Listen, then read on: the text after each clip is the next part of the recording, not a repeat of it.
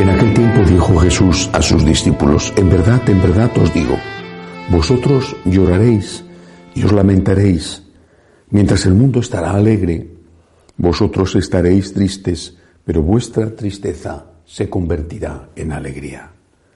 La mujer cuando va a dar a luz siente tristeza porque ha llegado su hora, pero en cuanto da a luz al niño ni se acuerda del apuro por la alegría de que al mundo le ha nacido un hombre. También vosotros, Ahora sentís tristeza, pero volveré a veros y se alegrará vuestro corazón y nadie os quitará vuestra alegría. Ese día no me preguntaréis nada. Palabra del Señor. Gloria a ti, Señor Jesús. Posiblemente Jesús estaba hablando a sus apóstoles, a sus discípulos, del momento de la cruz y del momento de la resurrección. Estaréis tristes, lloraréis cuando me veáis crucificado, pero después vuestra tristeza se convertirá en alegría cuando me veáis resucitado. El mensaje para nosotros es que las tristezas de nuestra vida, las tristezas y angustias y problemas del presente, se verán compensados en la vida eterna.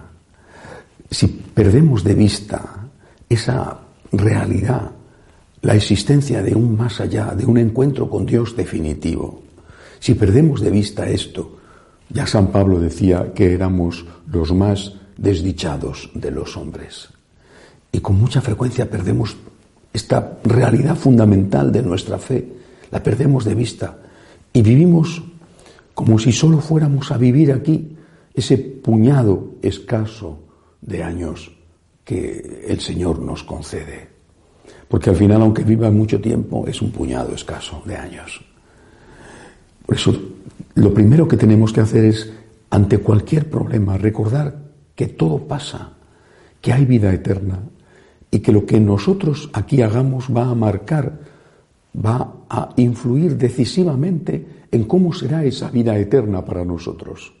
Si hemos vivido con amor, si hemos vivido pensando en Dios con obras y con palabras, pensando en ayudar al prójimo con obras y con palabras, si hemos hecho eso, tenemos que estar seguros de que el premio será infinito, estar siempre con Dios. Repito, si perdemos esto de vista, perdemos de vista lo más importante que el Señor nos ha regalado. Porque lo más importante no es que no tengamos el virus, ni siquiera lo más importante es tener un buen empleo. Y lo digo en situaciones que, sé que son difíciles por los enfermos o por los que viven con mucho miedo a la enfermedad o por los que ya antes estaban mal económicamente y ahora están peor. A pesar de eso, la esperanza de la vida eterna es lo que nos tiene que sostener. El Señor puede hacer milagros y los hace, pero no puede estar resolviendo todos nuestros problemas continuamente a base de milagros.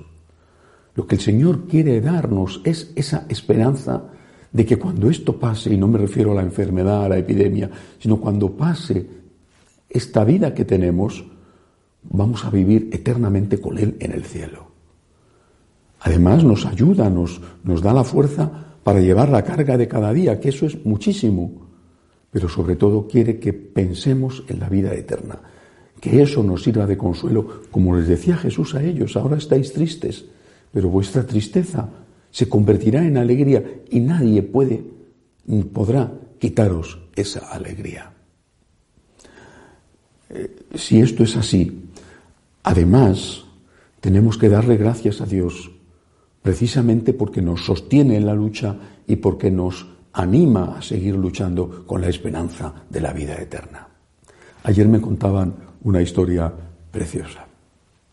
Un enfermo, un enfermo del virus, ha sido llevado, había sido llevado al hospital y allí era un hospital privado, le daban los tratamientos que se tienen, bueno, no son todavía las medicinas eficaces, no es todavía la vacuna.